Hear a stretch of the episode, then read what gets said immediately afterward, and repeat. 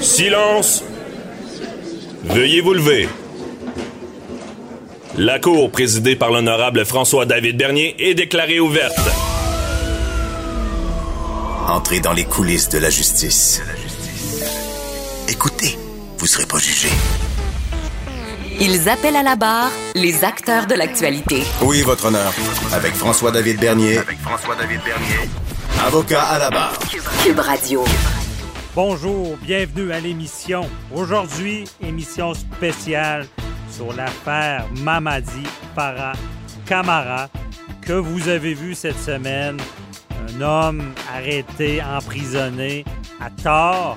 Donc, on, va, analyser ce dossier-là dans tous ses aspects. On va commencer l'émission avec Maître Frédéric Bérard, docteur en droit constitutionnaliste, sur l'aspect de bon constitutionnel et est-ce qu'on aurait pu assister à du profilage racial.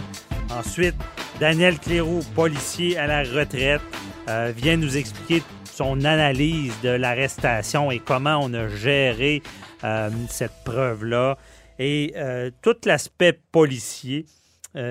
par la suite, Maître Jean-Pierre Rancourt, l'aspect criminel, euh, l'aspect de la gestion du client, est-ce qu'on le croit, on le croit pas, comment on peut le défendre, comment ça, ça a pris du temps avant qu'on ait toutes les informations pour faire l'arrêt des procédures. Et on va commencer l'émission avec mon analyse accompagnée de Maître Rim Affegrouche. On va analyser est-ce que euh, cet individu-là aurait euh, pourrait poursuivre l'État parce que justement, il a été accusé à tort, emprisonné à tort? Euh, Maître Affegrouche va nous rappeler ces critères-là. Ce pas des poursuites faciles. Votre émission commence maintenant. Vous écoutez Avocat à la barre. Entrez dans les coulisses de la justice. Dans l'analyse du dossier de Mamadi Farah Kamara, euh, il s'est passé beaucoup de choses cette semaine. Et euh, tout au long de l'émission, on va analyser euh, ce dossier-là dans tous ses aspects. Mais je, commence le bal en, allant, en explorant un peu, ben, je vais vous rappeler les faits du dossier et de savoir aussi au final, est-ce que cette personne-là pourrait poursuivre l'État, la police, le DPCP. ce qui s'est passé, rappelez-vous, il y a, un, acte criminel qui est commis. Bon, il y a un policier qui se fait attaquer, euh, ce serait frappé avec une barre de fer. Euh, il y a un suspect qui est repéré. On arrête ce suspect-là. Euh, on l'emprisonne. Il y a une vidéo qui est disponible du MTQ montrant un peu ce qui s'est passé. Et là, plus ça va, plus on, croit que c'était cet individu-là. Mais en avançant dans le dossier, on se rend compte, on arrive euh, au jour J cette semaine où est-ce qu'on on décide de revisionner la, vidéo. C'est les policiers qui ont commencé à, se poser des questions parce que un témoin, une, autre personne se serait manifestée euh, et ça deviendrait euh, inculpatoire. Ce qui veut dire que ce témoin-là pouvait corroborer que ce, n'était pas euh, Camara, la personne qui aurait commis le crime. Bon. Et là, coup de théâtre, on arrive et que ce soit la, couronne et la défense revisionnent ce vidéo-là pour vraiment y voir clair et décident l'arrêt des procédures, ce qu'on appelle le nolet prosequi, euh, ce qui veut dire qu'on arrête tout ça. Il n'est pas acquitté, par contre. Il faut, le savoir à quitter, c'est qu'il n'y a, plus d'accusation possible. Il reste un suspect important. Ce qu'on dit, il reste dans l'enquête. Donc, on ne peut pas, à ce moment-ci, dire qu'il n'était pas impliqué. C'est pour ça qu'on n'a pas vu d'excuse de la police. Euh, mais c'est certain que tout le monde reconnaît que si c'est pas lui, le fait qu'il passe six jours en prison, euh, c'est terrible. Ça nous rappelle les règles de, droit, l'importance de la rigueur du, système. Euh, vaut mieux 10 criminels emprisonnés qu'un innocent emprisonné. Euh, être emprisonné à tort, on, ne le dit jamais assez, mais c'est grave. Et évidemment, là, cette personne qui euh, est un enseignant à la Polytechnique, qui a une vie normale, qui se ramasse en prison, c'est un gros impact. En plus, sa femme attend des jumeaux. Euh, donc, euh, on comprend bien et on se rend compte aussi qu'il n'a peut-être pas le profil de l'emploi. Euh, c'est sûr qu'un criminel, on, on, le détecte pas toujours, mais avec l'ensemble de la preuve, on se rend compte, il n'y a pas d'antécédent criminel, que ça ne devrait pas être lui. Donc, on peut, je pense, aujourd'hui déjà dire que c'est pas lui, mais on, sent qu'avec les policiers, on se garde la porte ouverte. Euh, ils pourraient, ils ont une année pour redéposer, mais je pense pas que c'est le cas. Euh, le présumé criminel qui a fait des. c'est grave ce qu'il a fait, décharger une arme envers un policier, voie de fait grave contre un policier, euh, menace de mort, euh, pas menace de mort, tentative de meurtre sur un policier. C'est des accusations très graves. Même on n'a pas retrouvé l'arme du crime, donc c'est quand même inquiétant. Euh, et là, certaines personnes se posent des questions. Est-ce que c'est ça pourrait être du racisme systémique? Est-ce que c'est parce qu'il était de, couleur noire qu'on aurait pu euh, peut-être moins se poser de questions au départ, de, de, de vouloir vraiment comprendre si c'était lui ou pas? Mais ce qu'on sait, c'est que c'est un, un, témoin qui n'était pas là au début, qui, qui, aurait fait poser des questions sur ce fameux vidéo-là. On se pose des questions, on se dit s'il n'y avait pas le vidéo, euh, cette personne-là, combien de temps elle aurait été incarcérée? Et là, ça nous rappelle les erreurs judiciaires et tout ce que peut vivre quelqu'un si, imaginez, il doit subir un procès. Euh, on espère qu'on se serait rendu compte de, de, de que c'était pas lui au final, mais c'est quand même épeurant. Pas de vidéo, euh, s'il n'y a pas de témoin, quelqu'un peut se retrouver à la mauvaise place au mauvais moment. Et ça, c'est un peu la, trame de fait de ce qui se passe, mais la question que tout le monde se pose, est-ce que cette personne-là pourra poursuivre les policiers et le DPCP, l'État en quelque sorte? Et je vais vous dire, ce genre de poursuite-là, ce n'est pas facile. Pensez pas que c'est seulement parce que quelqu'un était seulement peut-être pas le bon mot, mais c'est pas parce que quelqu'un est accusé à tort, c'est pas parce qu'il est arrêté, accusé, emprisonné que nécessairement on, a un recours possible contre l'État. Il y a des critères qui sont très sévères. Hein. C'est vraiment une faute lourde. Euh, du côté du DPCP, il faut, faut pas seulement qu'il se trompe, il faut vraiment qu'il soit malveillant. Puis, des fois, dans la malveillance, on l'a vu, procureur qui veut trop, euh, qui lâche pas prise quand l'orgueil est là, ça peut être des critères. Et euh, pour nous éclairer aussi, ben, j'ai demandé un peu d'aide d'une avocate qui est maître Affegrouche, qui, euh, qui connaît bien ce genre de dossier-là. Bonjour, maître Affegrouche. Bonjour, maître Bernier. Merci d'être là. Euh, je voulais euh, savoir un peu des détails un peu plus techniques de ce genre de poursuite-là pour vraiment que, reconnaître là, une faute aux policiers. Un, on sépare les policiers puis le DPCP. Comment ça fonctionne, les policiers, pour dire ben ils ont fait une erreur? Là?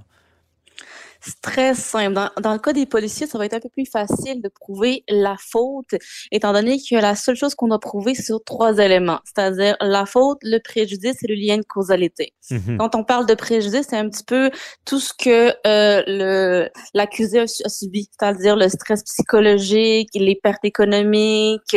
On parle aussi de la période d'emprisonnement, d'incarcération, la violation de ses droits constitutionnels. Mhm. Et puis ça, dans le fond, ça va constituer le préjudice. Au niveau de la faute, qu'est-ce qu'on va considérer comme faute? C'est bien entendu la conduite des policiers. Est-ce que les policiers se sont conduits selon, dans le fond, leur ordre, leur ordre et bien sûr leur devoir déontologique? Est-ce qu'ils avaient des motifs raisonnables de d'accuser monsieur et bien sûr de l'emprisonner et de l'incarcérer? Quand Mhm. on parle de motifs raisonnables, ce sont des motifs qui sont basés sur une preuve objective. Pas seulement, dans le fond, un sentiment subjectif que l'individu est coupable. OK, objectif sur l'ensemble. C'est pas seulement sur l'individu. là. Non, absolument pas. C'est pas parce qu'on a un sentiment que l'individu pourrait, dans le fond, être coupable de l'infraction ou encore pourrait être le, le, le, le, présumé coupable numéro un, mais vraiment avoir une preuve objective, un fait qui nous permet de conclure ou d'arriver à ces conclusions-là. OK, une tête froide. Il faut vraiment pas qu'on ait des préjugés, comme on parle beaucoup sur la race, et euh, surtout pas être émotif, parce que là, c'est un policier qui est attaqué. Donc, il ne faut pas agir dans l'émotion. C'est, c'est un critère objectif. OK, on comprend bien. Je vous laisse continuer. Le troisième. Et puis, quand on parle de lien de causalité, c'est bien sûr établir qu'il y a un lien entre euh, la faute et Mhm. puis le préjudice qui a été subi. Donc, le lien de causalité, c'est c'est la chose bien entendu la plus simple à prouver. C'est vraiment la faute en tant que telle qui est un peu plus complexe, étant donné qu'on doit prouver que le policier en question, mis dans la même situation, avait pas des motifs raisonnables d'agir ainsi. OK. Et Qu'il n'y avait pas une preuve subjective, une preuve, excusez-moi, objective qui sous-entendait un petit peu ses conclusions. OK. Et là, ben, il- la faute, euh, le dommage, par contre, euh, cette personne-là, bon, c'est environ six jours en- emprisonnée. Là, il faut quand même qu'il prouve un dommage, là, que ça l'affecte dans sa vie ou euh, comment ça marche? Ben, c'est très simple. Il va y avoir ce qu'on appelle le, les préjudices pécuniers et les préjudices non pécuniers.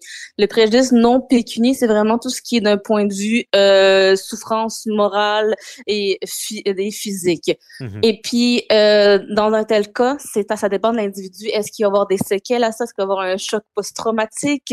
Est-ce qu'il va y avoir de la difficulté à se réinsérer dans la société? Est-ce que d'un point de vue de sa santé, ça va être affecté?